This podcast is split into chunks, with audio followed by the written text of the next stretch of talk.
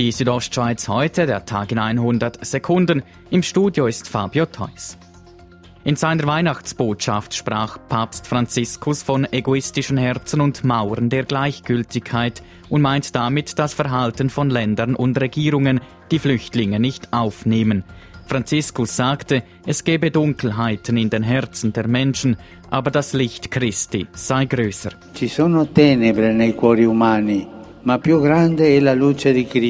Das Licht Christi leuchte für alle Kinder, die unter Krieg und Konflikten leiden, sagte der Papst. In diesem Zusammenhang erinnerte er besonders an die Opfer von Gewalt und Verfolgung. Der Anwalt und CVP-Politiker Gianluca Padlina zieht das Ergebnis des zweiten Tessiner Ständeratswahlgangs vor das Bundesgericht. Die Wahlunterlagen seien teils zu spät bei im Ausland lebenden Tessinern angekommen, kritisiert er.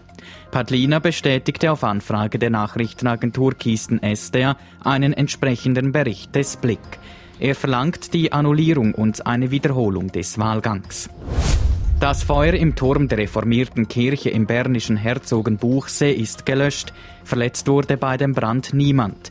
Die Feuerwehr stehe weiterhin im Einsatz, um verbleibende Glutnester zu löschen, sagt der zuständige Regierungsstatthalter Mark Häusler gegenüber SRF. Jetzt im Moment ist man noch an Abräumarbeiten. Man ist im Moment auch dran am Ziegel lösen, damit noch allfällige Glutnester eliminiert werden können. An der Kirche entstand nach ersten Schätzungen ein Sachschaden von über einer Million Franken. Die Brandursache ist noch nicht bekannt. Sport Eishockey. Das traditionelle Clubturnier, der Spengler Cup in Davos, geht morgen in die 93. Runde. Mit dabei ist nebst dem Gastgeber HC Davos auch Ambri Piotta als zweites Schweizer Team. Aus Russland reist der Club Salavat Julajew Ufa an.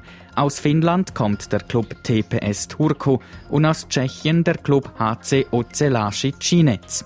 Und auch das Team Kanada ist als Stammgast mit von der Partie. Der Spengler Cup wird morgen Nachmittag mit dem Spiel zwischen Ambri und Salvat Julajew Ufa eröffnet. Radio Südostschweiz berichtet live aus Davos. Die Südostschweiz heute, der Tag in 100 Sekunden, auch als Podcast erhältlich.